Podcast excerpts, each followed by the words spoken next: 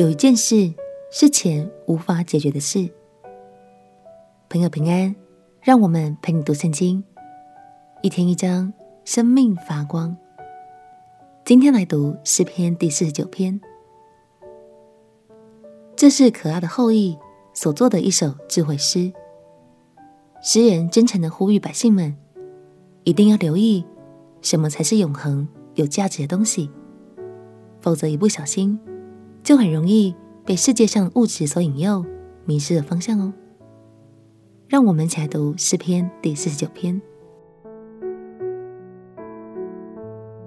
诗篇第四十九篇：万民哪，你们都当听这话；世上一切的居民，无论上流下流、富足贫穷，都当留心听。我口要说智慧的言语。我心要想通达的道理，我要侧耳听比喻，用情解谜语。在患难的日子，奸恶随我脚跟，四面环绕我，我何必惧怕？那些倚仗财货、自夸钱财多的人，一个也无法赎自己的弟兄，也不能替他将赎价给神，叫他永远活着，不见朽坏。因为属他生命的价值极贵，只可永远罢休。他必见智慧人死，又见愚顽人和畜类人一同灭亡，将他们的财货留给别人。他们心里思想，他们的家室必永存，住宅必留到万代。他们以自己的名称自己的地，但人居尊贵中不能长久。如同死亡的畜类一样，他们行的这道本为自己的愚昧，但他们以后的人还佩服他们的话语。他们如同羊群派定下阴间，死亡必作他们的牧者。到了早晨，正直人必管辖他们，他们的美容必被阴间所灭，以致无处可存。只是神必救赎我的灵魂。脱离阴间的权柄，因他必收纳我。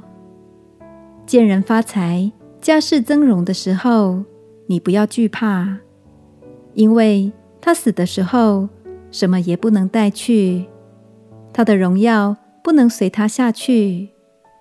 他活着的时候，虽然自夸为有福，你若利己，人必夸奖你，他仍必归到他历代的祖宗那里。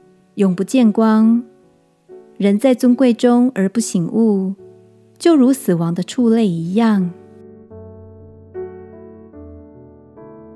感谢神，这首智慧诗所要告诉我们的，并不是说钱多富有就一定对我们生命不好，而是要提醒我们，千万别耗尽一切的精力，只为无止境的追求地上的财宝哦。